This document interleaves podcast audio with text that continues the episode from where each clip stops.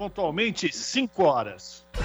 Começa agora Jornal Brasil Atual, edição da tarde. Produção em parceria com Brasil de Fato. As notícias que os outros não dão. Movimentos populares, política, direitos humanos, economia, mundo do trabalho, cultura e prestação de serviço. Jornal Brasil Atual. Edição da tarde. Olá, hoje é quinta-feira, dia 17 de março. Eu sou o Rafael Garcia, junto com Cosmo Silva, apresentando mais uma edição do Jornal Brasil Atual. E estas são as manchetes de hoje. Rússia e Ucrânia avançam nas negociações para chegar a um cessar-fogo. O jornal britânico Financial Times diz que Moscou e Kiev já discutem a minuta de arranjo para os menos aprovar uma trégua. Brasil pede exclusão dos fertilizantes do regime de sanções contra a Rússia numa reunião com a FAO, Agência da ONU para Alimentação e Agricultura.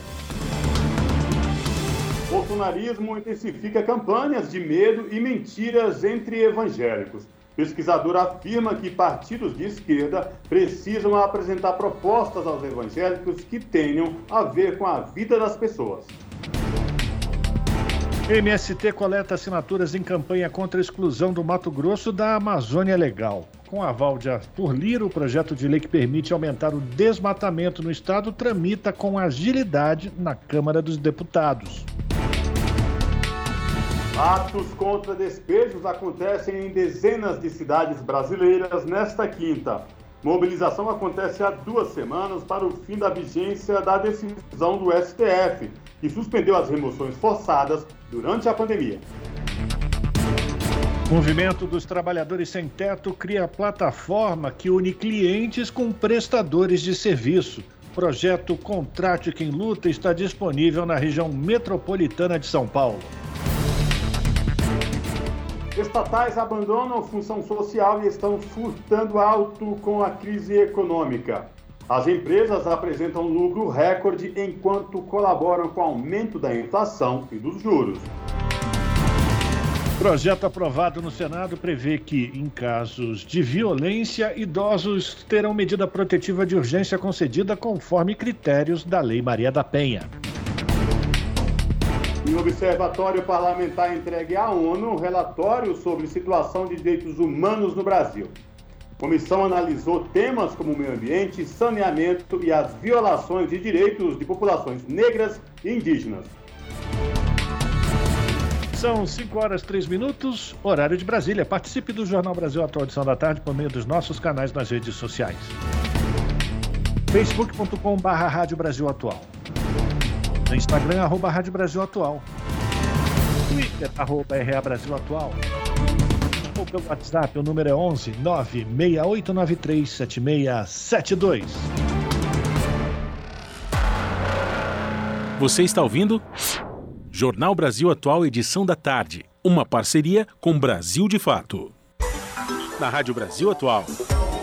Tempo e temperatura. Tarde nublada aqui na capital paulista. Os termômetros marcam 28 graus neste momento. Tem previsão de pancadas de chuva com intensidade moderada agora no final da tarde. Essa chuva vem acompanhada de raios e ventania e não se estende para o período da noite e madrugada. Na madrugada, a temperatura fica na casa dos 22 graus. Em Santo André, São Bernardo do Campo e São Caetano do Sul, mesma coisa, tempo nublado, 27 graus neste momento. Tem previsão de chuva agora no período da tarde chuva com intensidade moderada a forte, acompanhada de raios e rajadas de vento. Essa chuva é passageira, o período da noite e madrugada não tem previsão de chuva. Em Mogi das Cruzes, o final da tarde é de tempo nublado e abafado, agora 27 graus. Em Mogi também tem previsão de chuva agora no final da tarde, chuva com intensidade moderada a forte que cai em pontos isolados. Logo no começo da noite tem previsão de pancadas de chuva. Durante a madrugada não tem chance de chuva e a temperatura fica na casa dos 21 graus. A tarde desta quinta-feira em Sorocaba é de tempo parcialmente nublado, agora 29 graus. Na região de Sorocaba tem previsão de chuva, mas não agora no final da tarde. Essa chuva vem só durante a madrugada, pancadas com intensidade moderada a forte, acompanhada de raios e ventania, com temperatura na casa dos 22 graus. Logo mais eu volto para falar como fica o tempo nesta sexta-feira. Na Rádio Brasil Atual, está na hora de dar o serviço. 5 horas e 5 minutos, vamos saber a situação do trânsito na cidade de São Paulo nesta quinta-feira. A CT, que é a Companhia de Engenharia de Tráfego na cidade de São Paulo, informa que neste momento são 46 quilômetros de lentidão em toda a cidade de São Paulo. As regiões que apresentam maiores índices de lentidão, norte e oeste, com 10 quilômetros respectivamente. Saindo das ruas da cidade de São Paulo, vamos saber a situação do metrô. O concessionário informa que todas as linhas do metrô operam com situação normal, trabalhador a trabalhadora que neste exato momento vai utilizar as linhas do metrô da cidade de São Paulo também não vão encontrar nenhum problema. E essa mesma situação, os passageiros que circulam nos trens da CPTM, que é a Companhia Paulista de Trens Metropolitanos, que atende aí toda a capital paulista e a região do ABC. A CPTM informa que todas as linhas operam em situação normal. O trabalhador, a trabalhadora que também vai utilizar os trens da CPTM nesta tarde de quinta-feira não vão encontrar nenhum problema.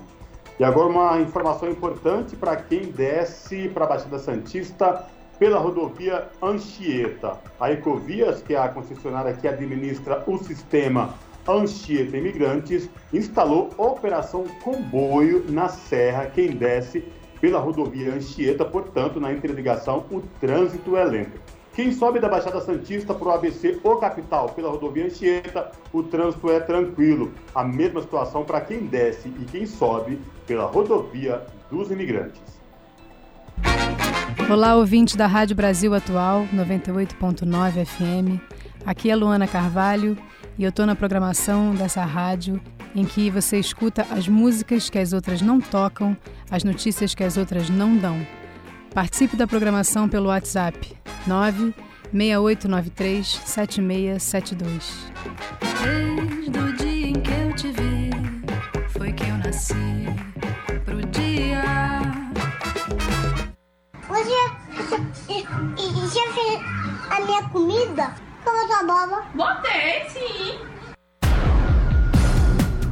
Jornal Brasil Atual. Edição da tarde.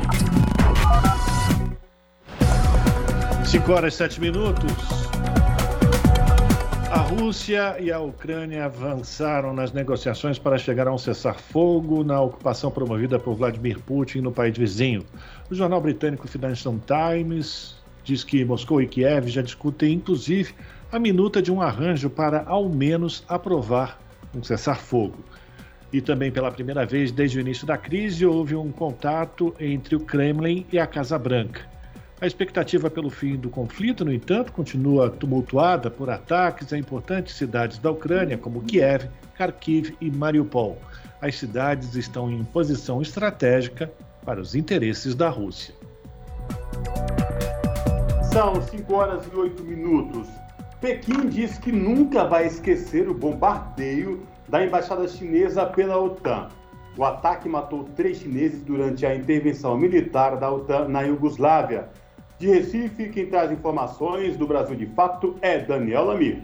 A representação diplomática da China na União Europeia rejeitou o pedido da OTAN, Organização do Tratado Atlântico Norte, para tomar uma posição de condenação da invasão russa na Ucrânia. Por conta do pedido, os chineses relembraram que bombas da aliança militar destruíram a embaixada da China em Belgrado durante a intervenção militar da OTAN na Iugoslávia em 1999, após mísseis dos Estados Unidos matarem três chineses e causarem ferimentos em outras 20 pessoas. Protestos contra a ação militar do Pentágono emergiram na China. O então presidente dos Estados Unidos, Bill Clinton, afirmou que o episódio foi um acidente. Já Pequim considerou o fato como um ato bárbaro. Nas palavras do porta-voz, A China não precisa de palestras sobre justiça do abusador do direito internacional. Como remanescente da Guerra Fria e a maior aliança militar do mundo, a OTAN continua a expandir seu escopo geográfico e alcance de operações.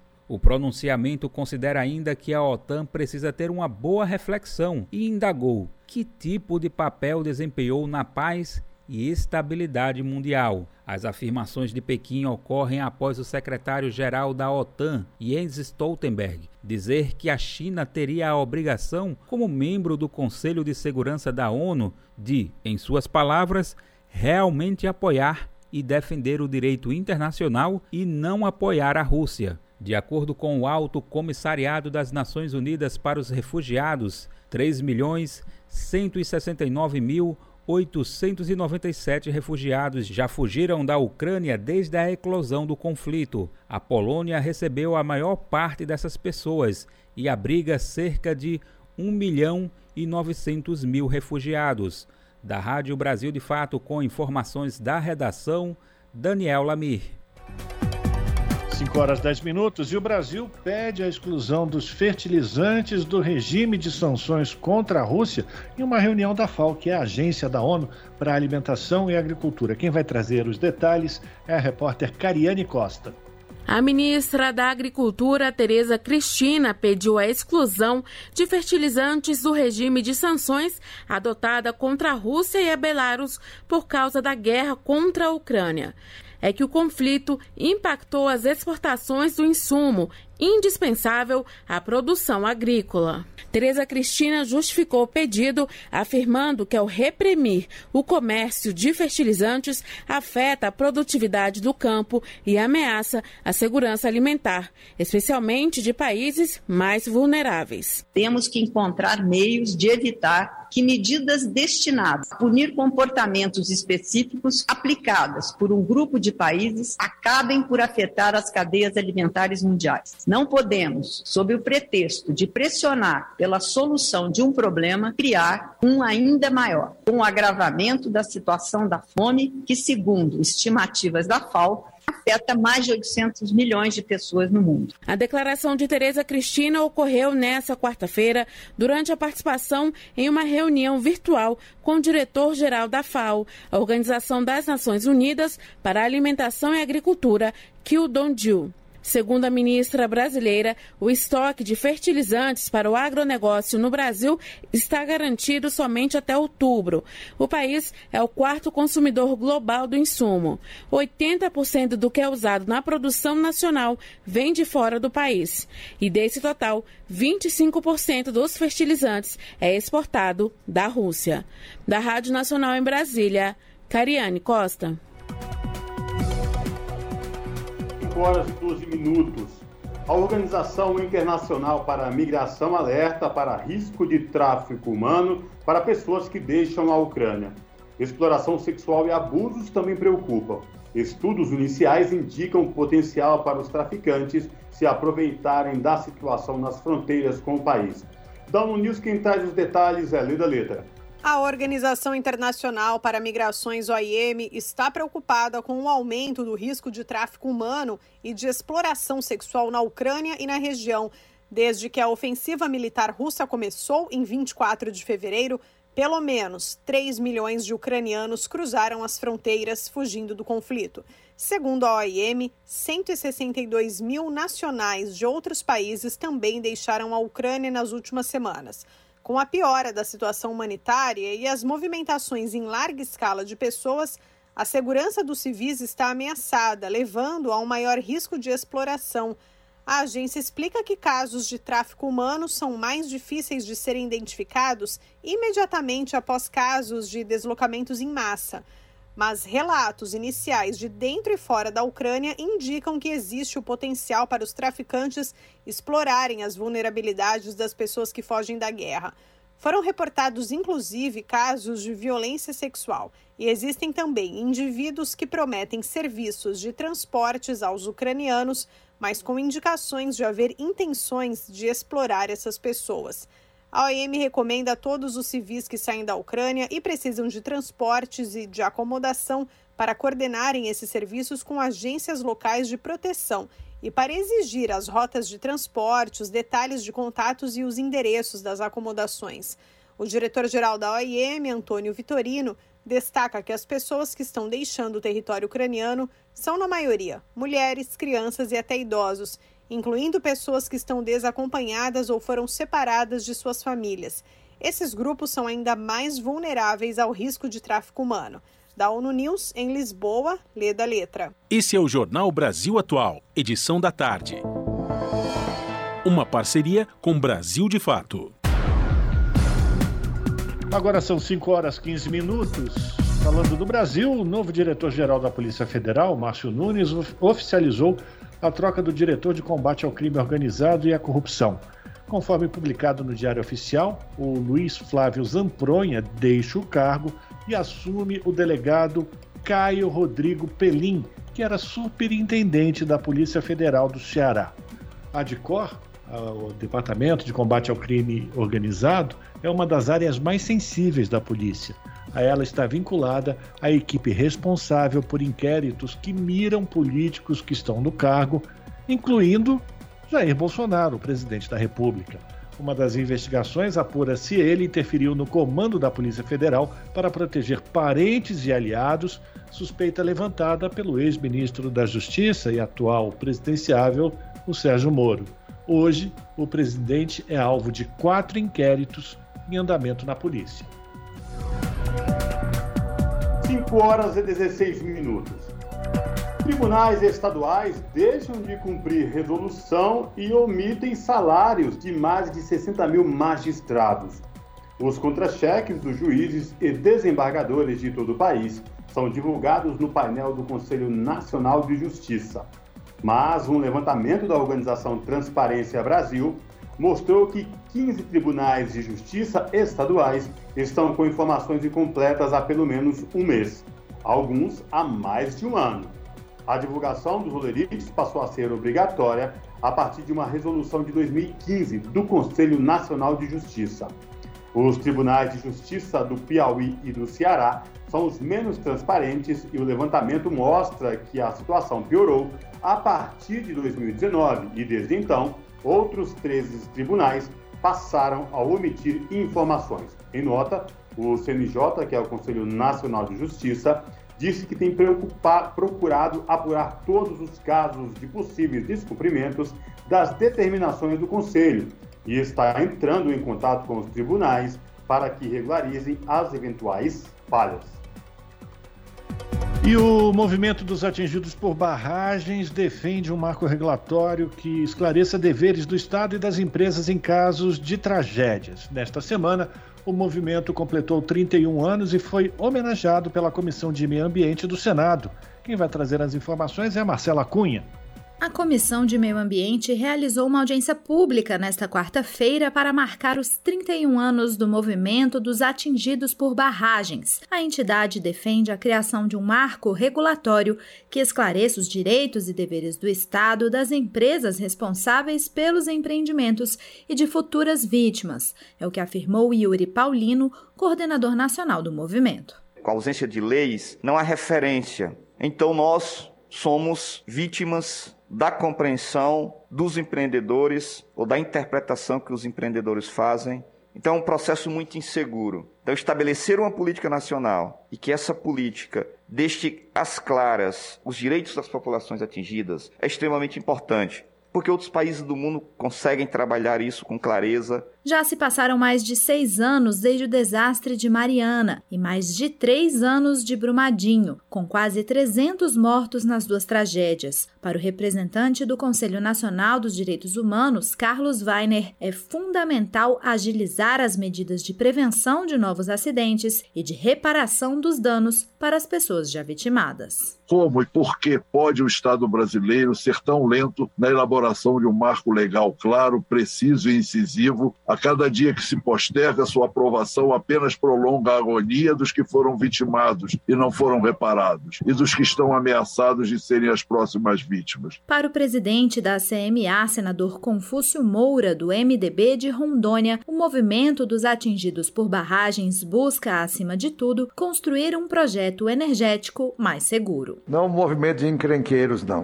É um movimento de cidadãos que moram nas margens dos rios e que manifesta aqui o seu desejo de simplesmente ser ouvido, debater, anteriormente à construção desses empreendimentos, onde possam ser acordados direitos de que assegurem a vida, os benefícios, as indenizações, a garantia de sustento. O Senado analisa um projeto de lei que institui a Política Nacional de Direitos das Populações Atingidas por Barragens e altera regras para licenciamento ambiental. A relatora é a senadora Leila Barros, do Distrito Federal. Da Rádio Senado, Marcela Cunha. Agora são 5 horas e 20 minutos e hoje, quinta-feira, dia 17 de março, acontecem atos por todo o Brasil contra os despejos. A mobilização acontece faltando duas semanas para o fim da vigência da decisão do Supremo Tribunal Federal que suspendeu as remoções forçadas durante o período de pandemia. Aqui em São Paulo, um ato acontece nesse momento na Avenida Paulista e quem está acompanhando é a repórter Gabriela Moncal. Gabriela, boa tarde. Como é que está a movimentação aí na Paulista? Oi, boa tarde, Rafael. Boa tarde, Cosmo. É isso mesmo. No dia 31 de março termina o prazo determinado pelo STF para a suspensão de despejos por conta da pandemia. Com isso, cerca de meio milhão de pessoas voltam a ficar sob o risco de serem despejadas. Os protestos que acontecem hoje pedem então a prorrogação desse prazo e eles acontecem em pelo menos 20 cidades pelo Brasil. Entre elas estão as capitais Rio de Janeiro, Belo Horizonte, Brasília, Salvador, Maceió, Fortaleza, Manaus, Belém, Florianópolis, Porto Alegre, Curitiba e também São Paulo, que é de onde eu estou falando nesse momento. Por aqui a manifestação começou na Avenida Paulista, com concentração no MASP a uma hora da tarde. Por volta das duas horas, os manifestantes começaram a marcha, que tem como destino a sede do Tribunal de Justiça de São Paulo, na Sé, região central da cidade. Os organizadores vão entregar um ofício pedindo uma audiência pública com o presidente do TJ de São Paulo. São Paulo é o estado que concentra o maior número de famílias com risco iminente de despejo. São mais de 40 mil, de acordo com a campanha Despejo Zero.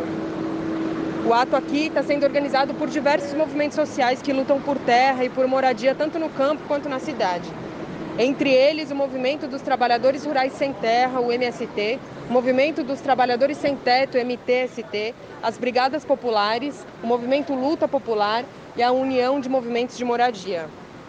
A manifestação foi marcada por diversos discursos de unidade que pedem não só que o STF prorrogue o prazo de suspensão das remoções forçadas, como que as outras autoridades, tanto dos governos de estado quanto das prefeituras, se impliquem na solução do problema habitacional e garantam que as ocupações possam permanecer. Afinal, mesmo se conseguir a prorrogação do prazo por parte do STF, a questão não se resolve. De acordo com os organizadores da manifestação, estão presentes aqui no ato de São Paulo cerca de 10 mil pessoas. Volto para vocês no estúdio. São 5 horas e 22 minutos.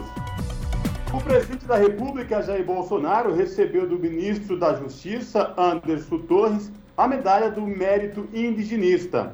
Além de Bolsonaro, outros 10 ministros também receberam a condecoração, inclusive o próprio Anderson Torres.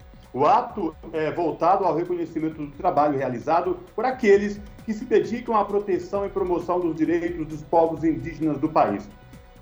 Confira mais detalhes na reportagem de Júlia Pereira. O ministro da Justiça e Segurança Pública, Anderson Torres, concedeu a medalha do mérito indigenista ao presidente Jair Bolsonaro, do PL. A portaria foi publicada na edição de ontem do Diário Oficial da União. Além de Bolsonaro, Anderson Torres também concedeu a medalha a si mesmo e a outros nove ministros do governo federal, como Tereza Cristina, da Agricultura, Damares Alves, da Mulher, Família e Direitos Humanos, e Augusto Heleno, do Gabinete de Segurança Institucional. além do presidente da FUNAI, a Fundação Nacional do Índio, Marcelo Xavier. Em nota, a articulação dos povos indígenas do Brasil manifestou repúdio ao ato e afirmou que irá tomar as providências legais para anular a portaria. No ano passado, a APIB denunciou Bolsonaro ao Tribunal Penal Internacional de Haia, alegando que o presidente cometeu crimes contra a humanidade e genocídio ao incentivar a invasão de terras indígenas por garimpeiros. Eloy Terena assessor jurídico da entidade e da coordenação das organizações indígenas da Amazônia Brasileira, lembra que a medalha do mérito indigenista é voltada àqueles que se dedicam a proteger as comunidades indígenas, o contrário do que faz o governo de Jair Bolsonaro. É importante relembrar que a medalha do mérito indigenista foi instituída por, pelo decreto 71285 de 1972, ainda na gestão do presidente Emílio Médici. E segundo o disposto neste decreto, a medalha do mérito indigenista deve ser conferida a brasileiros ou estrangeiros que se distinguirem pela prestação de serviços relevantes em caráter altruístico relacionados com o bem-estar, a proteção e a defesa das comunidades indígenas. É, e todos nós sabemos que é público e notório o posicionamento contrário do presidente Jair Bolsonaro e de seu governo contra os direitos indígenas. Aliás, ele foi eleito com a promessa de não demarcar nenhuma terra indígena.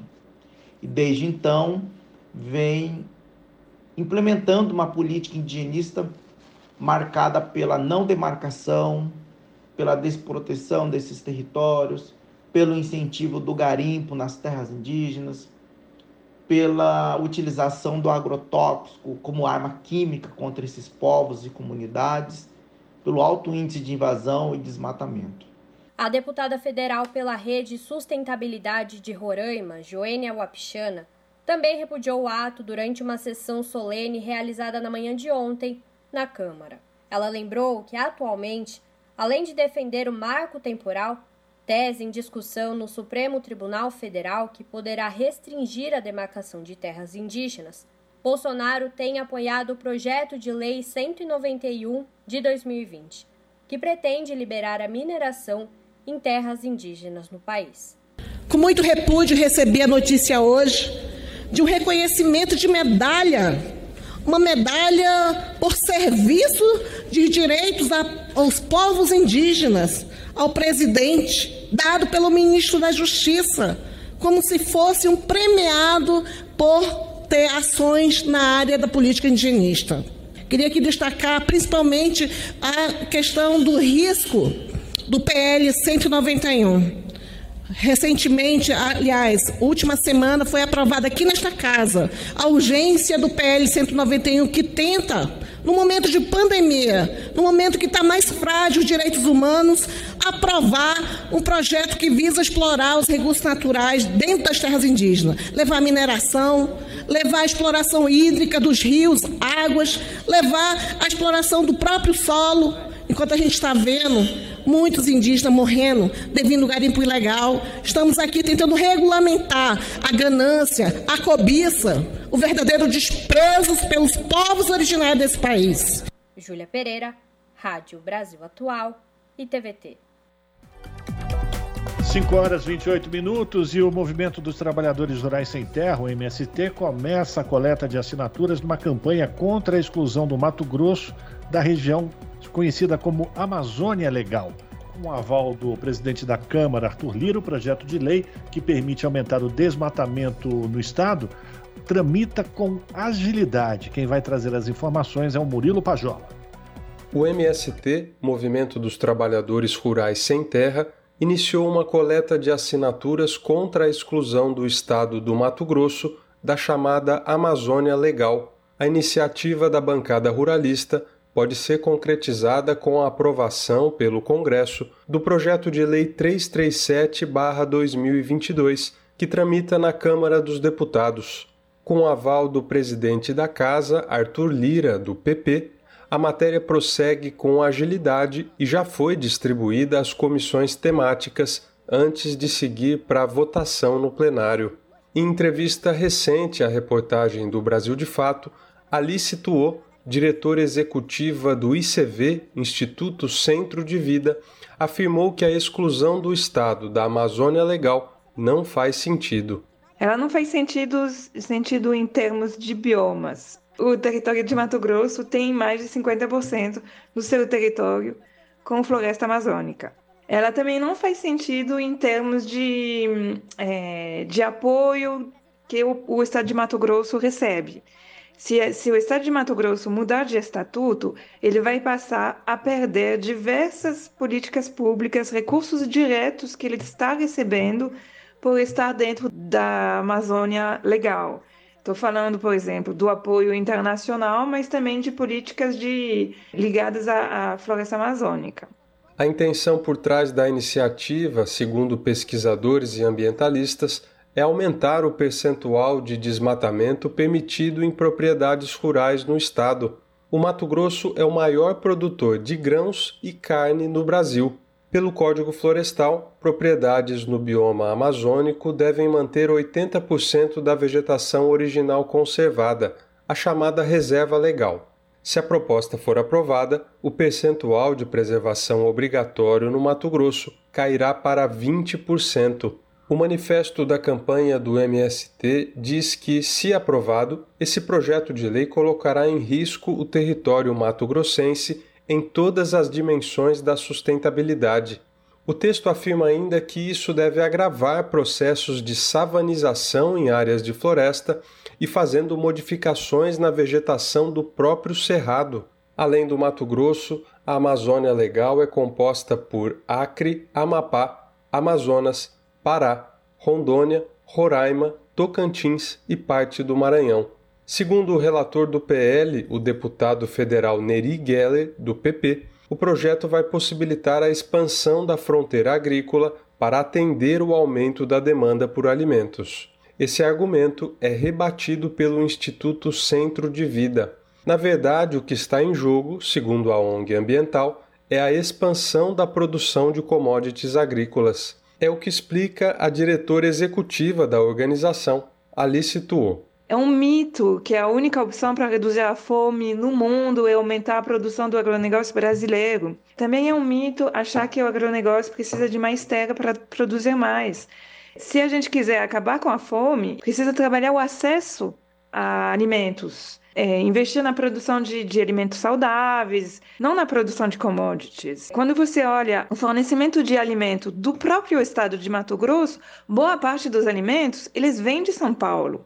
Para participar da campanha Mato Grosso na Amazônia, basta ler o manifesto e preencher um formulário virtual. O documento pode ser acessado na versão online desta reportagem no site do Brasil de Fato, www www.brasildefato.com.br. De Lábrea, no Amazonas, da Rádio Brasil de Fato, Murilo Pajola. São 5 horas e 32 minutos. Observatório Parlamentar entrega relatório sobre situação de direitos humanos no Brasil.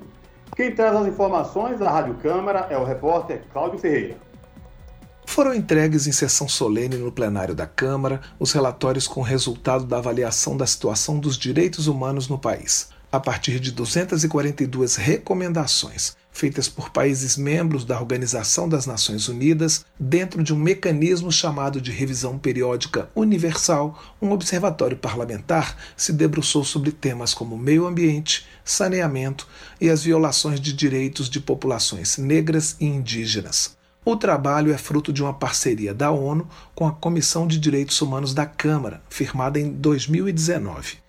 No ano passado, foram realizadas 26 audiências públicas, com cerca de 300 representantes do governo, sociedade civil e organismos internacionais. Agora estão sendo finalizados os relatórios com as conclusões destas discussões, que incluem uma avaliação do cumprimento das recomendações feitas pelos diversos países. Na solenidade, o presidente da Comissão de Direitos Humanos, deputado Carlos Veras, do PT de Pernambuco, destacou que não existia um mecanismo oficial para fazer esse acompanhamento e lembrou que a parceria com a ONU foi renovada. O parlamentar explicou como o trabalho do observatório vai continuar. Ao longo de 2022, daremos seguimento às recomendações que demandam a atuação do Poder Legislativo. No próximo período, também serão estruturados painéis de dados com indicadores estatísticos voltados a respaldar a atuação legislativa e que possibilitarão a construção de políticas públicas que dialoguem com as recomendações do sistema ONU. O representante regional do Alto Comissariado das Nações Unidas para a América do Sul, Ian Yarab, elogiou a mobilização feita durante as audiências públicas e lembrou que a legislação brasileira deve estar em sintonia com as leis internacionais também enfatizou a importância da destinação de recursos para melhorar as políticas de direitos humanos no país. O Observatório tem tido o importante papel de acompanhar a implementação das políticas públicas nas diversas áreas, inclusive estando atento à execução do orçamento. Sem orçamento, dificilmente as ações podem ser implementadas com sucesso. Infelizmente, observamos uma baixa implementação do orçamento em várias oportunidades, dentre elas nas ações de enfrentamento ao racismo. Os relatórios foram entregues a representantes das Nações Unidas e do Poder Executivo. Segundo o deputado Carlos Veras, a ideia é que o governo considere a avaliação do Observatório Parlamentar para a elaboração do relatório oficial sobre as recomendações feitas pelos países membros da ONU secretária nacional de Proteção Global do Ministério da Mulher, Família e Direitos Humanos,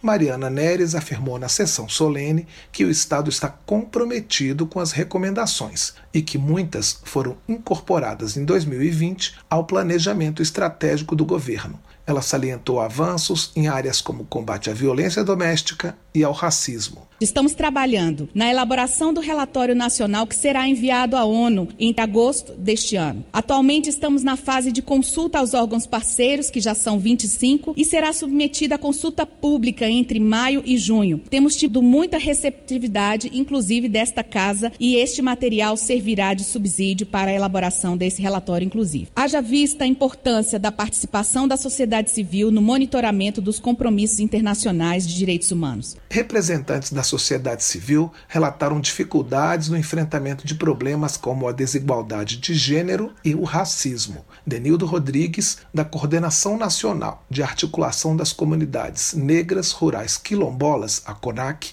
expôs as barreiras tanto na zona urbana quanto nas áreas rurais. No campo, há um genocídio estimulado, inclusive por parte de quem deveria proteger os nossos povos, é quem estimula esse genocídio contra os povos indígenas, as comunidades quilombolas, povos e comunidades tradicionais, agricultores familiares e camponeses. Na cidade, uma violência pela falta de educação, pelo acesso à saúde, à água, pela condição econômica a qual a população se encontra, na sua maioria a população negra. Deputados de vários partidos de oposição fizeram críticas ao governo sobre temas como as políticas para as mulheres e para a população LGBTQIA.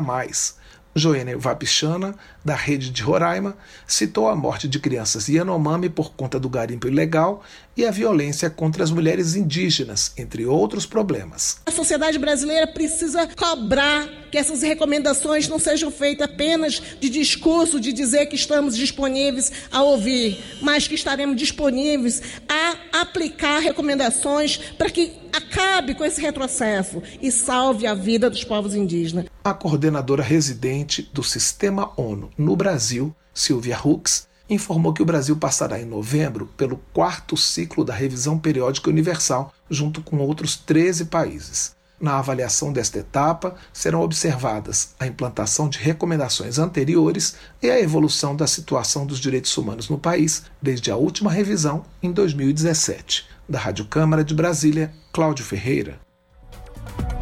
São 5 horas e 38 minutos e o Ministério da Justiça e da Segurança Pública está afirmando que há duas medidas em vigor em relação ao filme Como se tornar o pior aluno da escola. Esse filme, esse título, foi centro de uma polêmica nessa semana após ter sido acusado de fazer apologia à pedofilia por bolsonaristas. Uma das medidas é a mudança da classificação etária do filme, que passou a ser indicado para maiores de 18 anos. A outra é a ordem para que os serviços de streaming suspendam a exibição do filme. Na prática, isso significa que o governo mantém a censura do filme, que poderá sair de circulação. A multa é de 50 mil reais diários a partir do quinto dia da decisão de suspensão, que foi publicada no Diário Oficial da União na última terça-feira, depois de um pedido do ministro da Justiça, Anderson Torres. Diversos advogados afirmam que a administração não pode tirar um filme de circulação porque isso fere a liberdade de expressão que está prevista na Constituição. São 5 horas e 39 minutos. No Paraná, o auditório da Secretaria de Segurança é usado para encontros da Igreja Universal. Os cultos ocorrem toda sexta-feira pela manhã e os policiais se dizem coagidos a participar. Ouça a reportagem exclusiva do Brasil de Fato com Douglas Matos. O auditório do prédio da CESP, a Secretaria de Segurança Pública do Estado do Paraná, tem sido usado para cultos da Igreja Universal. Os encontros religiosos ocorrem toda sexta-feira pela manhã com o apoio da estrutura pública há pelo menos seis meses e policiais se dizem coagidos a participar. Um dos agentes, ouvidos pela reportagem do Brasil de Fato, gravou um vídeo de um desses encontros. Segundo ele, que pediu anonimato, os cultos começaram gradualmente desde que o secretário de Segurança Pública Rômulo Marinho Soares assumiu a pasta em junho de 2019, se tornando mais frequentes nos últimos seis meses. Antes de cada encontro, de acordo com o relato, os policiais são convocados a irem em tom de intimidação. O secretário foi nomeado para assumir a pasta pelo governador do Paraná, Ratinho Júnior, em junho de 2019. Ele é um coronel reformado do Exército e já integrava a equipe de governo na área de gestão e inteligência, estando até então lotado no gabinete do governador como assessor para assuntos de segurança pública. O nome de Marinho foi indicado pelo ex-responsável pela pasta, o general Luiz Felipe Kremel Carbonel, que deixou o cargo para assumir a direção de coordenação da Itaipu Binacional, e é um nome ligado ao presidente Bolsonaro. A inserção dos cultos, de acordo com os policiais ouvidos, foi gradual na instituição e começou com a chegada de Marinho, mas desde setembro haveria uma pressão maior para que participassem, ocupando o auditório da CESP. Segundo os agentes, os cultos são para todos os policiais que trabalham no prédio da Secretaria de Segurança, que abriga policiais civis, militares, penais e da Polícia Científica. Por ser um pedido do secretário, a fonte ouvida pelo Brasil de Fato contou que há o receio de não atenderem a solicitação por medo de perderem o cargo. Procurada, a Secretaria de Segurança Pública do Paraná não respondeu às questões da reportagem. O Brasil de Fato, no Paraná, também entrou em contato com o bispo e aguarda posicionamento. Da Rádio Brasil de Fato, com reportagem de Isadora Stensler, em Curitiba, Douglas Matos.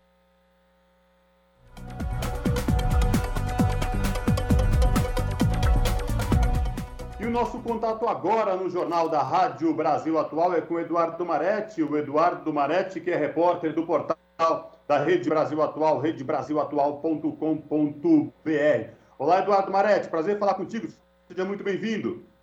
Tudo bem, Cosmo? Prazer é meu. Boa tarde para você, para todos os nossos ouvintes. Vamos continuando na luta, né, Cosmo?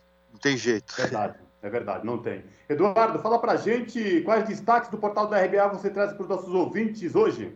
Existe uma, uma, uma situação política aí, agora que estamos começando na, na esquentando os motores para a campanha eleitoral aí do país inteiro, né?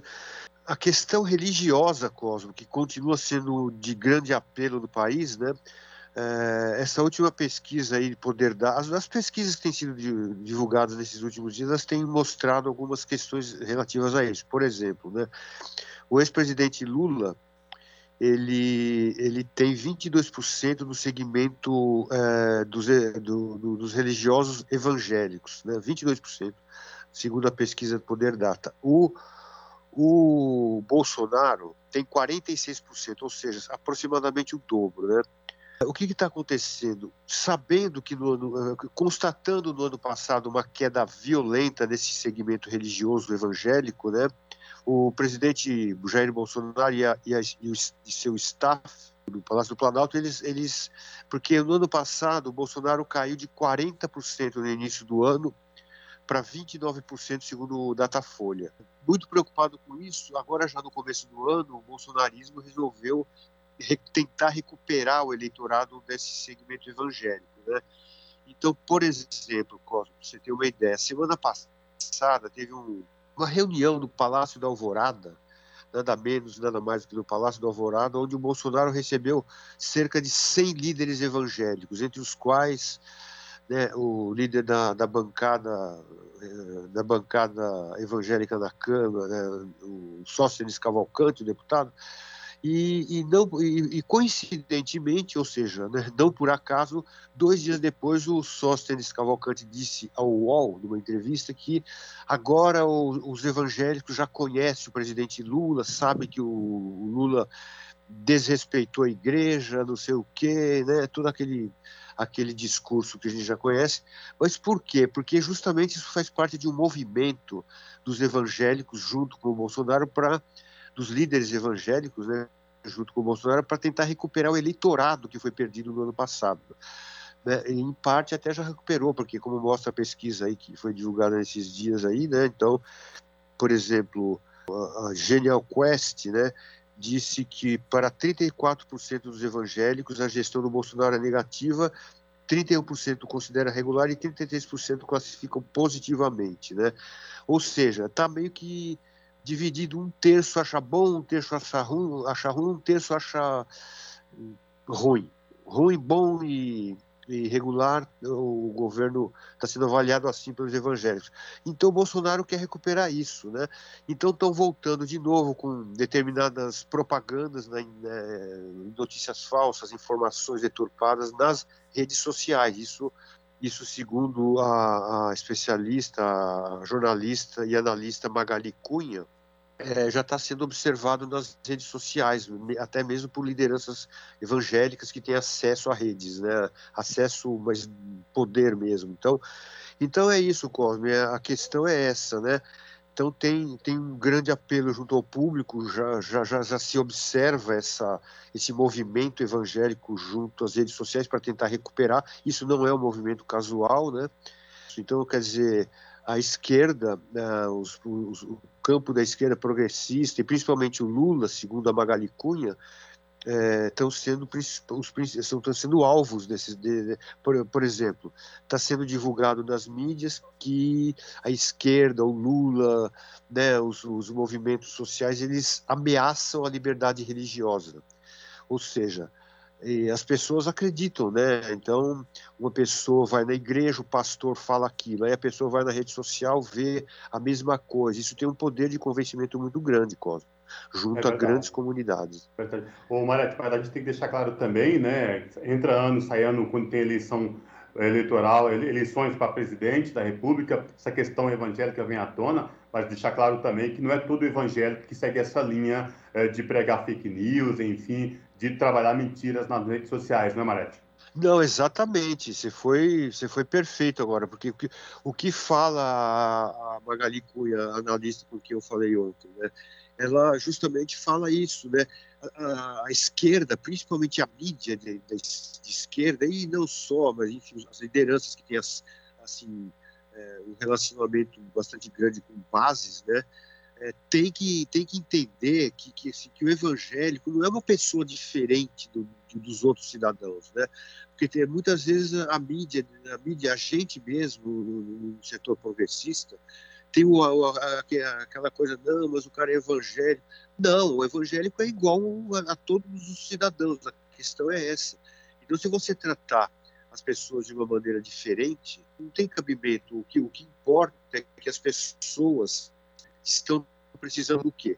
Que o Lula ou, ou, os, os, setores progressistas digam para ela o que, que vão fazer para que ela tenha mais segurança pública, tenha um crédito os seus filhos, né? universidades para estudar a segurança do transporte, transporte público de qualidade. As pessoas querem isso, elas não querem saber se fulano de tal é comunista, se fulano, se o Beltrano é, defende a China, ou a Ucrânia, ou a Rússia.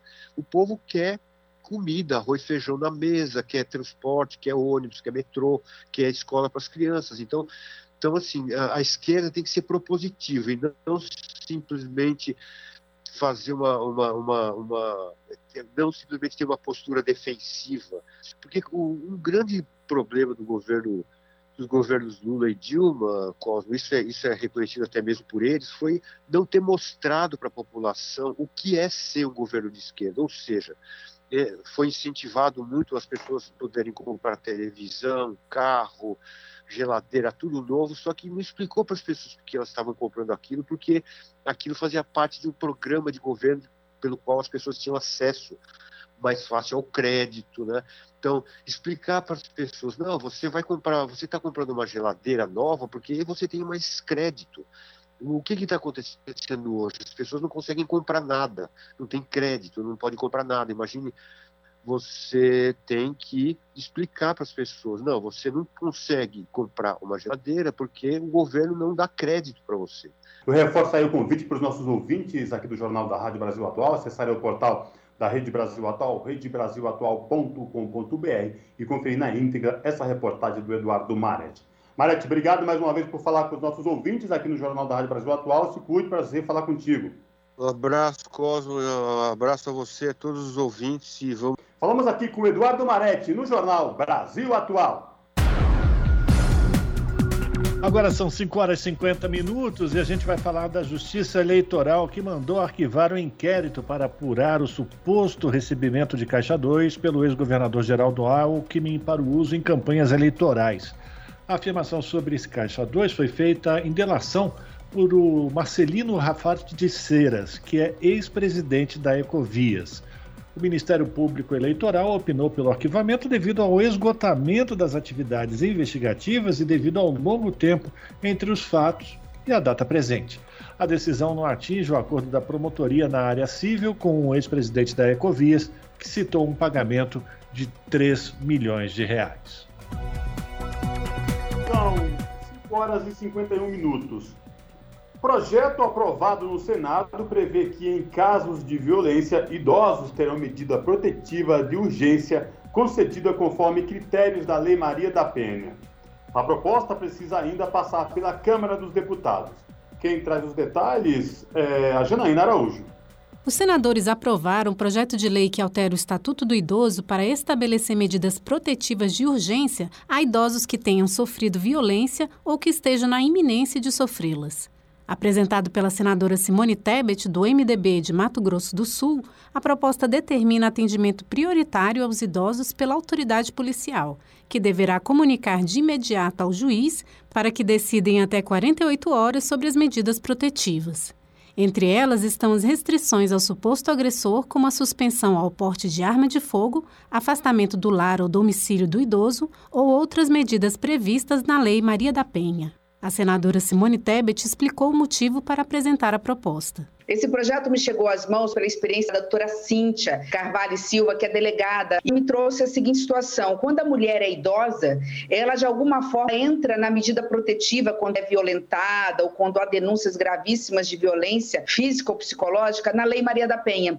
E com isso ela consegue ter medida protetiva em 48 horas. Isso não acontece com o idoso, porque ele não se encaixa na Lei Maria da Penha. Então, nada mais do que justo de que atribuir a ele também os mesmos direitos da mulher idosa. A relatora Nilda Gondim, do MDB da Paraíba, acatou uma sugestão do senador Paulo Paim, do PT do Rio Grande do Sul, para incluir a mesma proteção no Estatuto da Pessoa com Deficiência. A senadora ressaltou a importância da proposta de Simone Tebet. Eu quero agradecer a Simone por essa iniciativa, porque foi brilhante. Realmente os idosos estavam precisando desse projeto tão relevante, em benefício ao idoso, que nós sabemos que é muito discriminado. Então ele tem que ter uma proteção. Na discussão da proposta, os senadores Alci Lucas, do PSDB do Distrito Federal, observou que as agressões registradas contra idosos geralmente são cometidas por familiares. É incrível incrível, a gente fica indignado de ter que fazer uma lei para proteger o idoso. Mais de 50% das agressões são cometidas pelos filhos. E em segundo lugar, vem os netos. Nós temos uma geração que não trabalha e não estuda. E aí é muito dependente do avô que tem aposentadoria. E agride o avô, vende tudo que tem em casa para comprar droga. Isso é o que vem acontecendo no Brasil. O projeto de lei aprovado no Senado segue para análise na Câmara dos Deputados.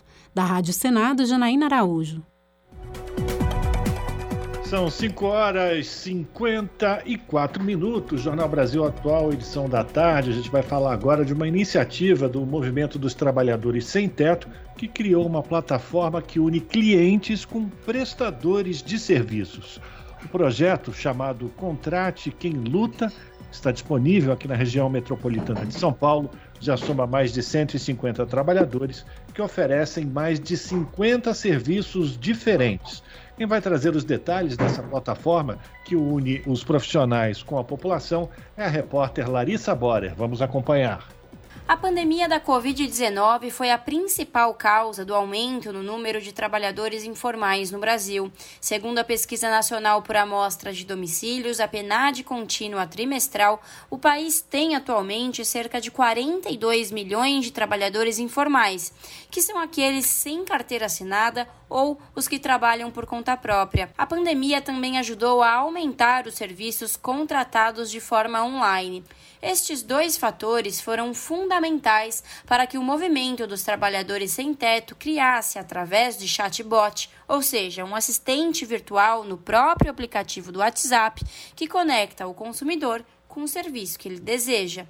O militante Felipe Bonel, coordenador de projetos do Núcleo de Tecnologia do MTST, comenta que a plataforma começou a ser estudada e testada entre 2019 e 2020 e desde 2021 está disponível para uso, por enquanto, apenas na região metropolitana de São Paulo. A gente optou por transformar o Contato de Luta não num aplicativo mesmo, que as pessoas teriam que baixar, se cadastrar e utilizar, mas um chatbot de WhatsApp, porque afinal de contas é um canal que está presente aí em 99% dos telefones dos, dos brasileiros, é um canal que tem isenção de consumo de dados por parte das operadoras e a curva de aprendizagem já, já era suficientemente é, baixa, porque afinal de contas as pessoas sabem usar o aplicativo que elas usam diariamente, para garantir que fosse um, um, produto que pudesse ser reaproveitável e escalável. Qualquer pessoa que tenha o número consegue conversar com o, chatbot, mas ele, ah, os prestadores hoje só estão atendendo na região metropolitana de São Paulo. São mais de 50 serviços: manicure, pedreiro, redatora, caminhoneiro, pintor, músico, entre outros. De acordo com o coordenador de projetos Felipe Bonel, os serviços mais procurados até agora são os voltados para casa, como reparos gerais e mestre de obras. A plataforma é uma maneira encontrada para garantir o aumento de empregabilidade nas periferias, ainda mais neste momento, explica Bonel. A gente conseguiu gerar, de fevereiro de 2021 até hoje, mais de 2.600 oportunidades de trabalhos e prestação de serviços para a nossa base.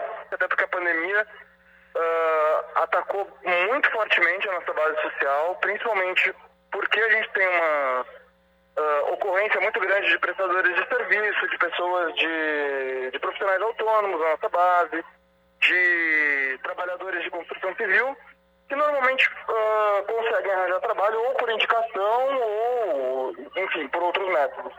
A pandemia deixou essas pessoas cada vez mais reclusas, cada vez mais escondidas no mercado. Hoje, o que mais se procura na plataforma são serviços de construção civil, são mestres de obras, pedreiros, encanadores, eletricistas, pintores, gesseiros, mas também uh, existe uma demanda alta por serviços domésticos. Edson Lima de Souza, mestre de obras e um dos primeiros a utilizar a plataforma há cerca de um ano, comenta que o Contrate Quem Luta foi fundamental para ajudar nas contas a pagar. Atualmente, a única renda do mestre de obras é a plataforma.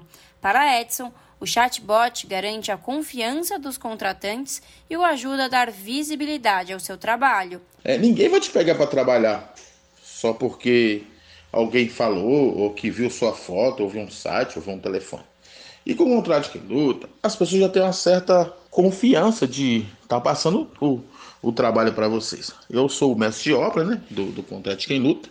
A gente chega na casa do cliente, é, graças ao contrato de quem luta, o cliente parece já conhecido há muito tempo. Em relação a financeiramente, tá dando e muito bem. O projeto ainda é recente, mas já estão sendo estudadas formas de aumentar o número de empregadores e de regiões que oferecem o serviço. Os próximos estados que serão contemplados com o chatbot Contrate Quem Luta serão Rio de Janeiro, Roraima, Minas Gerais, Rio Grande do Sul, Pernambuco e Ceará. Para contratar os serviços, acesse contratequemluta.com. Larissa Borer, Rádio Brasil Atual e TVT. Rede Brasil Atual, Rádio Brasil Atual, TVT e Brasil de Fato em defesa do consumidor. Em iniciativa conjunta com o Instituto de Defesa do Consumidor, apresentam IDEC Responde, com Igor Marchetti, especialista em direito do consumidor. Como funciona o direito de arrependimento nas compras online? Na questão das compras online, compras fora do estabelecimento comercial, é possível o consumidor ter o direito que nós chamamos de direito de arrependimento. Esse direito está previsto no artigo 49 do Código de Defesa do Consumidor e garante que o consumidor possa é, se arrepender realmente da compra e pedir a devolução do valor, independentemente de pagamento de taxas e é, qualquer tipo de encargo. Não pode ter nenhum tipo de obstáculo para o consumidor ter esse direito atendido e as lojas são obrigadas a sim é, respeitá-lo. Rede Brasil Atual, Rádio Brasil Atual, TVT e Brasil de Fato em defesa do consumidor. Em iniciativa conjunta com o Instituto de Defesa do Consumidor, apresentaram IDEC Responde. Rádio Brasil Atual. Para sugestões e comentários, entre em contato conosco por e-mail redação@jornalbrasilatual.com.br ou WhatsApp DDD 11 96893 7672. Acompanhe a nossa programação também pelo site redebrasilatual.com.br.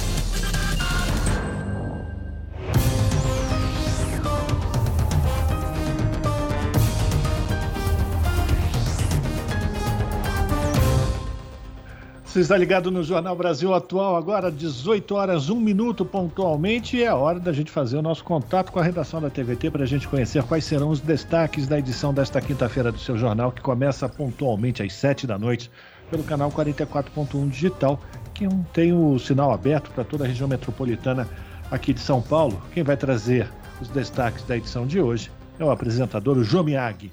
Olá, Jô, boa noite. Diga aí os destaques de hoje.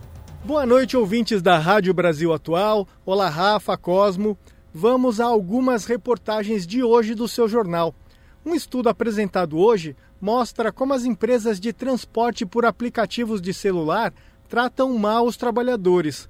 Foram analisados cinco requisitos: remuneração, condições de trabalho, contratos, gestão e representação. De nota 0 a 10, as empresas que operam no Brasil receberam no máximo dois, sendo que várias receberam zero. Hoje, movimentos por moradia popular foram às ruas contra ações de despejo durante a pandemia e pela prorrogação de uma decisão do STF que proíbe despejos na pandemia, mas que tem validade apenas até o final deste mês. Fazemos reportagens sobre os atos em São Paulo, no Rio de Janeiro e Rio Grande do Sul. O Brasil de Fato nos manda a reportagem sobre a aprovação da Lei Paulo Augusto, que destina de forma emergencial por causa da pandemia cerca de 3 bilhões e 800 milhões de reais para a cultura. O setor foi um dos segmentos mais prejudicados pela pandemia porque foi um dos primeiros a parar e um dos últimos a voltar. Essas são algumas das reportagens que vão passar no seu jornal que começa às sete da noite. A TVT está no canal 44.1, sinal aberto, aqui na Grande São Paulo. E também dá para assistir ao vivo pelo youtube.com barra rede TVT. É isso aí, pessoal. Espero vocês daqui a pouquinho no seu jornal. Até lá. Jornal Brasil Atual, edição da tarde. Uma parceria com Brasil de Fato. São 6 horas e 3 minutos. O governador de São Paulo, João Dória, uh, assinou um decreto nesta quinta-feira que encerra a obrigatoriedade do uso de máscaras em locais fechados. A regra passa a valer imediatamente. Por enquanto, o uso seguirá obrigatório apenas em unidades de saúde, hospitais e transporte público, como ônibus, trens e metrô. A máscara torna-se opcional em ambientes como escritórios, comércios, salas de aula, academias, entre outros. Em nota divulgada à imprensa, o governador afirmou que tomou a decisão depois da orientação do Comitê Científico do Estado. A obrigatoriedade do uso do item de proteção em locais abertos já havia sido extinta no dia 9 de março. E em Brasília, o Senado aprovou ontem o projeto de lei que busca assegurar a assistência humanitária para a gestante presa antes e durante o parto bem como assistência à saúde do recém-nascido. O texto prevê tratamento livre de constrangimento e violência à presa gestante que esteja em trabalho de parto e no período do puerpério. Caberá ao poder público promover a assistência integral à sua saúde e à do recém-nascido. A lei de execução penal já exige um acompanhamento médico à presa e ao bebê, mas a norma aprovada acrescenta o caráter humanitário dessa assistência. O projeto segue agora para sanção presidencial. São 6 horas e 4 minutos. A transmissão da Covid entre grávidas e bebês é baixa, de acordo com um estudo publicado no British Journal of Medicine. Segundo o trabalho, a taxa de positividade da SARS-CoV-2 é baixa entre os bebês nascidos de uma mulher infectada com o coronavírus, na ordem de 2%. A pesquisa é importante porque é um dos primeiros desta proporção que estabelece a questão da transmissão da Covid-19 por via intrauterina. Trata-se de uma meta-análise que compilou os resultados de centenas de estudos pré-existentes. Ainda assim, não se descarta que uma mulher grávida possa transmitir a doença para o bebê, mas este é um fenômeno raro. É mais frequente que um bebê seja infectado quando a mãe sofreu a forma grave da Covid, em particular quando há necessidade de hospitalização. Nos casos de Covid grave, os especialistas recomendam que os bebês sejam sistematicamente submetidos a exames. E os senadores que integram a Comissão de Assuntos Sociais aprovaram um projeto que obriga o Sistema Único de Saúde, o SUS, a fazer a cirurgia plástica para a reconstrução de lábio leporino em recém-nascidos. A proposta agora vai ser analisada no plenário. Quem vai trazer os detalhes é a repórter Yara Farias Borges. Já aprovado pela Câmara dos Deputados, o projeto prevê que o SUS, Sistema Único de Saúde, deverá realizar cirurgia plástica reparadora em bebês com lábio leporino ou fenda palatina. O procedimento será gratuito, bem como o acompanhamento pós-cirúrgico com fonoaudiólogos, psicólogos e dentistas especialistas em ortodontia e outras intervenções necessárias à recuperação completa da criança. No Brasil, uma criança a cada 650 nascimentos possui o problema. O autor, deputado Danley de Deus Hinterhouse, do PSD gaúcho, citou que todos os anos são registrados quase 6 mil casos de bebês com lábio leporino ou fenda palatal, e mais da metade não são atendidos pelo SUS. A senadora e médica Zenaide Maia, do PROS Potiguar, ressaltou que a reconstrução do lábio leporino não é apenas uma questão estética é uma doença, claro, que pode levar a criança. Ela pode ter pneumonia aspirativa, ela dificulta de, de falar. Muitas crianças têm dificuldade de se alimentar. Não é a estética, gente. É uma patologia e que deve ser corrigido quanto antes. Por emenda do relator, senador Paulo Rocha, do PT paraense, a cirurgia plástica será feita após o terceiro mês de vida, mas o acompanhamento da criança deve ser imediato. Trata-se realmente de uma reparação e uma necessidade, não só da fala, mas também a autoestima da criança, que se estender por mais tempo pode trazer, inclusive, traumas, o, problema psicológico. Por isso, além de ter essa reparação, mas também tem uma visão humana muito forte, muito grande. Né? A proposta seguirá para a análise do plenário. Da Rádio Senado, Yara Farias Borges. São 6 horas e 8 minutos.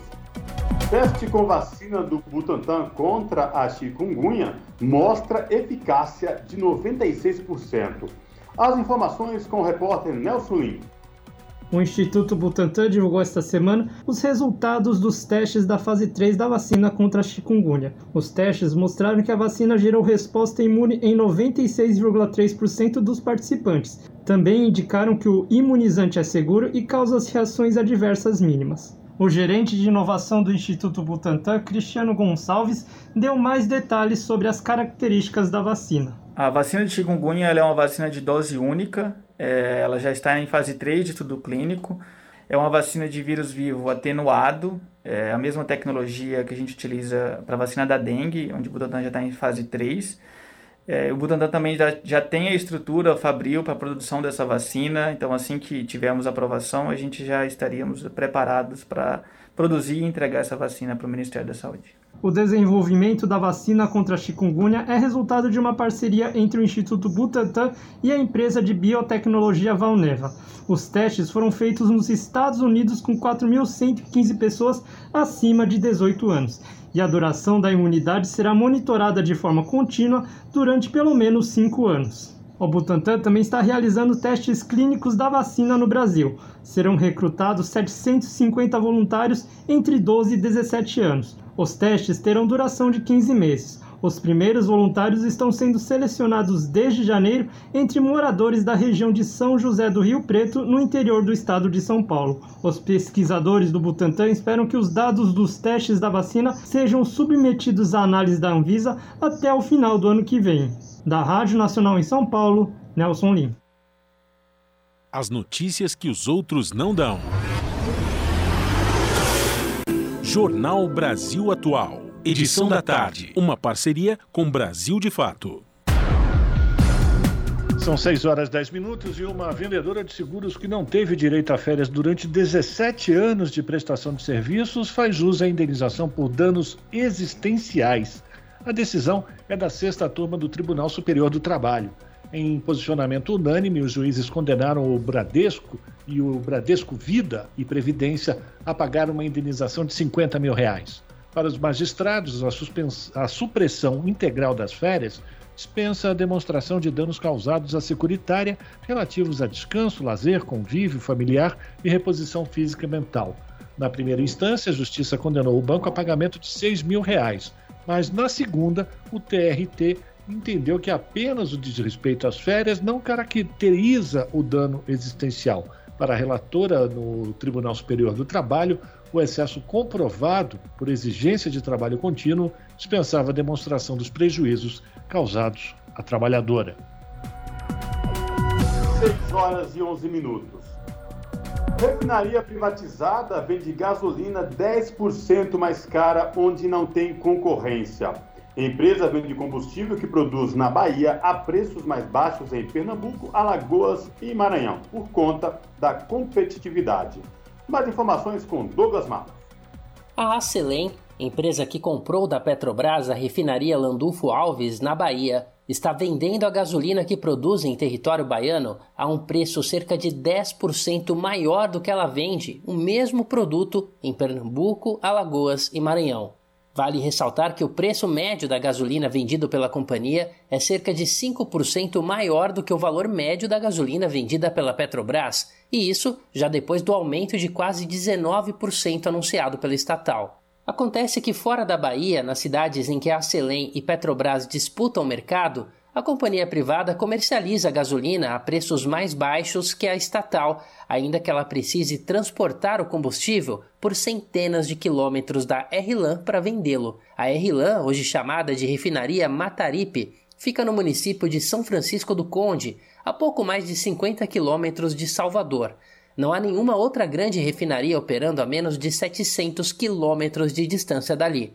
O Sindicombustíveis, Sindicato Baiano do Comércio de Combustíveis, entende que essa distância dos concorrentes deu à Acelen uma espécie de monopólio regional no mercado e dessa forma cobra mais pela gasolina na Bahia do que em outros estados, como explica Marcelo Travassos, secretário executivo da entidade. Lá ela tem concorrência.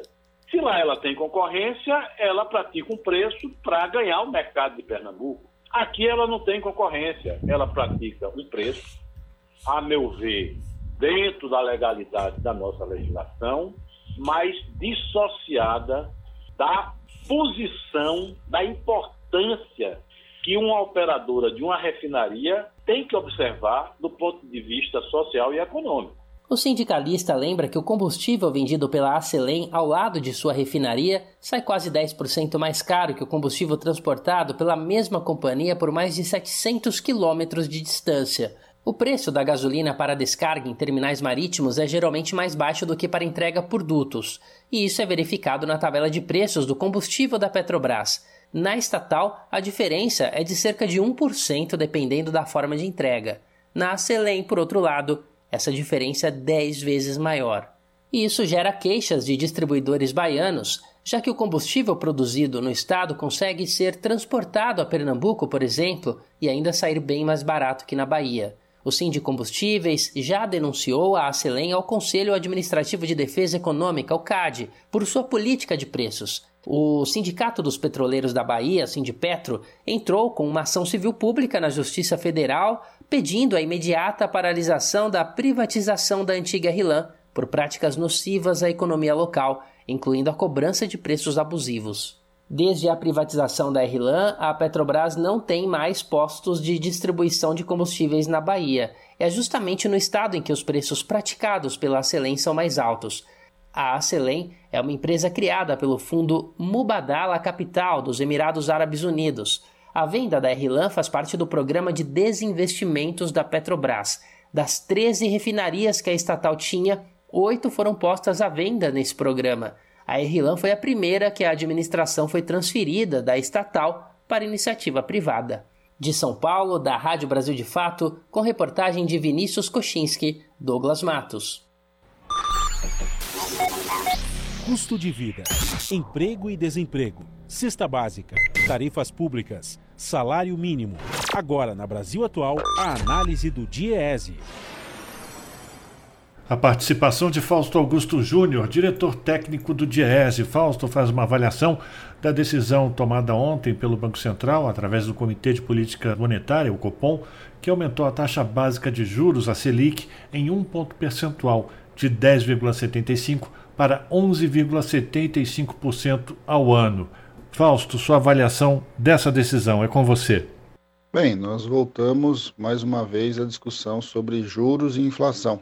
A elevação da taxa de juros ontem pelo Banco Central em um ponto, colocando o Brasil aí entre a segunda maior taxa de juros do mundo, vai mostrando um pouco o que, que é o movimento. De alguma forma, mais uma vez, a gente vai transferindo renda do, do mundo produtivo para o capital volátil, aí o capital financeiro, de um lado. De outro, vai mostrando como o atual governo trabalha essa questão, ou seja, ele não consegue lidar com a questão da inflação, uma vez que a inflação hoje tem sua origem nas commodities, em especial no preço dos combustíveis, e ao fazer este movimento, ele vai colocando a economia já anda de lado cada vez mais patinando aí no seu crescimento. É sempre bom lembrar que nós estamos com mais de 12 milhões, quase 13 milhões de desempregados, uma economia que cresce muito pouco, que é incapaz de gerar emprego pra, e renda para a maior parte da sua população, e no meio de tudo isso que a gente assiste é uma movimentação do Banco Central que busca esfriar a economia ainda mais. Por quê? Porque o aumento da taxa de juros tem como intenção, basicamente, diminuir a atividade econômica para tentar conter uma inflação e não tem como causa uh, uma inflação de demanda, ou seja, a nossa inflação não cresce porque as pessoas estão comprando mais, a nossa inflação cresce porque os preços internacionais, em especial do barril do petróleo e da taxa de câmbio, eles vão sendo reproduzidos na economia em geral por conta de uma opção de preços que a Petrobras tem. Ou seja, os preços administrados, de um lado combustíveis, do outro lado energia elétrica, vão sendo repassados, vão aumentando para a população de acordo com o que está acontecendo no cenário internacional. Quando a gente olha para tudo isso, a gente vai vendo uma inflação de um, que de um lado cresce, do outro lado uma taxa de juros que vai se ampliando mês a mês, o custo de pagamento da dívida vai ficando cada vez maior, e aí de um lado você transfere renda e de outro você também não consegue controlar a inflação. De alguma forma, essa é a armadilha que nós caímos mais uma vez, não é novidade, o Brasil já viveu isso em vários momentos da sua história, desde que implementou o chamado tripé econômico e que de alguma forma busca conter uma inflação que na prática não será contida para essa alta paga-se o mais pobre novamente em detrimento aí do mais rico, que vai de alguma forma avançar e ganhar cada vez mais nas suas aplicações financeiras. Esse foi Fausto Augusto Júnior, diretor técnico do DIEESE, Departamento Intersindical de Estatística e Estudos Socioeconômicos, aqui no Jornal Brasil Atual. 6 horas e 18 minutos. O governo cortou a projeção para o crescimento da economia neste ano de 2,1% para 1,5%. A expectativa da inflação foi elevada em quase dois pontos percentuais, de 4,7% para 6,5%. O maior avanço nos preços é calculado em meio à escalada dos valores de combustíveis e de commodities alimentícias. O Ministério da Economia afirmou que existem riscos neste ano a serem monitorados, notadamente a guerra na Ucrânia e seus impactos nas cadeias globais de valor. O ministro Paulo Guedes já admitiu publicamente que a expectativa era de uma desaceleração em 2022. 6 horas e 19 minutos e as estatais abandonaram a sua função social e estão rendendo alto, faturando muito com a crise econômica. As empresas apresentaram um lucro recorde enquanto colaboram com o aumento da inflação e dos juros. Quem explica é o Douglas Matos. O ano de 2021 foi de lucros recordes para grandes empresas estatais brasileiras. Das cinco grandes companhias controladas pelo governo, pelo menos três delas, Petrobras, Banco do Brasil e BNDES, tiveram o melhor resultado contábil da história no ano passado. Só a Petrobras lucrou mais de 106 bilhões de reais, 1.400% a mais que em 2020. Na semana passada, a Petrobras anunciou um reajuste nos preços dos combustíveis, o maior em mais de um ano. A notícia criou filas em postos e gerou reclamações de caminhoneiros e levantou uma questão: vale a pena ter uma estatal tão lucrativa e ao mesmo tempo pagar uma gasolina tão cara? Para economistas ouvidos pelo Brasil de Fato, a resposta é não. Como explica Eric Gil Dantas, do Observatório Social da Petrobras. Está aumentando o lucro em cima do preços mais elevados para a população. Combustível, a gente não está falando do cara que tem uma, uma Land Rover no, no bairro rico da cidade. A gente está falando de impossibilitar, inclusive, trabalhadores exercerem suas suas funções. Para Dantas e outros economistas, como William Nozaki, professor da Escola de Sociologia e Política de São Paulo, a Petrobras, por ser uma empresa pública, também deve cumprir uma função social. Uma empresa estatal, como o nome já diz, é uma instituição que tem uma dupla natureza. Como empresa, ela deve gerar lucro, mas ela não é só uma empresa, ela é uma estatal. E como estatal, como empresa pública, ela tem que participar do processo de garantia da soberania nacional e ela tem que estar orientada por algum interesse público ou coletivo, caso específico da Petrobras. O que, que a gente tem observado? Um desequilíbrio nesse prato, entre esses dois pratos da balança. Nozak lembra que não foi só a Petrobras que reduziu esforços para o cumprimento da função social. Outras estatais também fizeram o mesmo. O Banco do Brasil obteve um lucro recorde de 21 bilhões de reais durante o ano de 2021. Já a Caixa Econômica Federal lucrou 17 bilhões e 300 milhões. Segundo Simone Deus, professora do Instituto de Economia da Unicamp, esse alto lucro do setor bancário está ligado, entre outras coisas, ao aumento da taxa básica de juros da economia, a Selic, o economista Luiz Gonzaga Beluso ressaltou que há uma visão limitada no Brasil sobre o papel das estatais, que é conveniente para um dos objetivos do governo atual: vendê-las. O que a gente tem é, hoje é uma preparação, uma tentativa de preparar essas empresas para serem privatizadas. No caso da Petrobras, por exemplo, essa, essa fúria de apresentar lucros e pagar dividendos elevados, etc., isso tem a ver com a atração do investidor privado para a Petrobras. Né? Então, é esse é que é o objetivo, no mesmo caso da Eletrobras. Questionada pelo Brasil de Fato, a Petrobras informou que em 2021 a companhia repassou à sociedade brasileira cerca de 230 bilhões de reais em dividendos para a União e tributos aos governos federal, estaduais e municipais. O Banco do Brasil informou que, apesar de ter o governo como seu acionista majoritário, é um banco de mercado e opera em um segmento altamente competitivo em pé de igualdade com instituições privadas. A Caixa Econômica Federal não se pronunciou. Já o Ministério da Economia informou que a União recebeu aproximadamente 33 bilhões de reais em dividendos das estatais do país referentes a lucros obtidos no ano passado. No entanto, a pasta não quis se pronunciar sobre a função social das estatais. Da Rádio Brasil de Fato, com reportagem de Vinícius Kochinski em Curitiba, no Paraná, Douglas Matos. Você está ouvindo? Jornal Brasil Atual, edição da tarde. Uma parceria com Brasil de Fato. 6 horas e 24 minutos. O projeto de lei que previa a legalização do aborto foi parcialmente vetado no Equador. Dessa forma, o texto volta para análise da Assembleia Nacional do país nos próximos 30 dias. Mais informações na reportagem de Michele de Mello.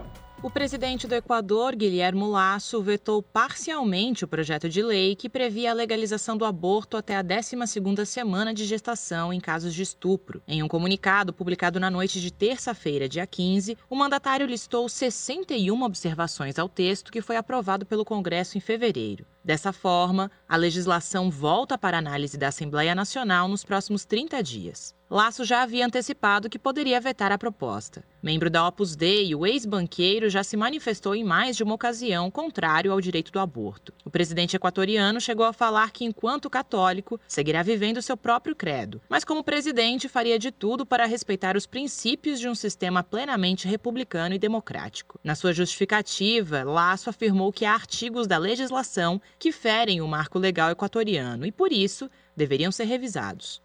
Entre as exigências, o presidente quer incluir a necessidade de realização de exames médicos e compilação de informações que comprovem o estupro, e, de acordo com o próprio chefe de Estado, serviriam para investigar o delito. No nome da lei, propõe alterar o verbo garantir para regular a interrupção da gravidez. E ele pede também a unificação dos prazos para a realização do procedimento, limitando a 12 semanas. O texto original previa até 18 semanas como prazo máximo para a realização do aborto, quando se tratassem de vítimas de estupro que residam em zonas rurais ou que são menores de 18 anos. O mandatário também rejeita o protocolo proposto para a atenção integral da vítima. No Equador, entre 2016 e 2020, foram registradas cerca de 27 mil denúncias de estupro, segundo o Ministério Público do país. Entre 2004 e 2014, mais de 430 mil pessoas interromperam a gravidez, de acordo com o Instituto Nacional de Estatísticas e Censos. De São Paulo, da Rádio Brasil de Fato, Michele de Mello.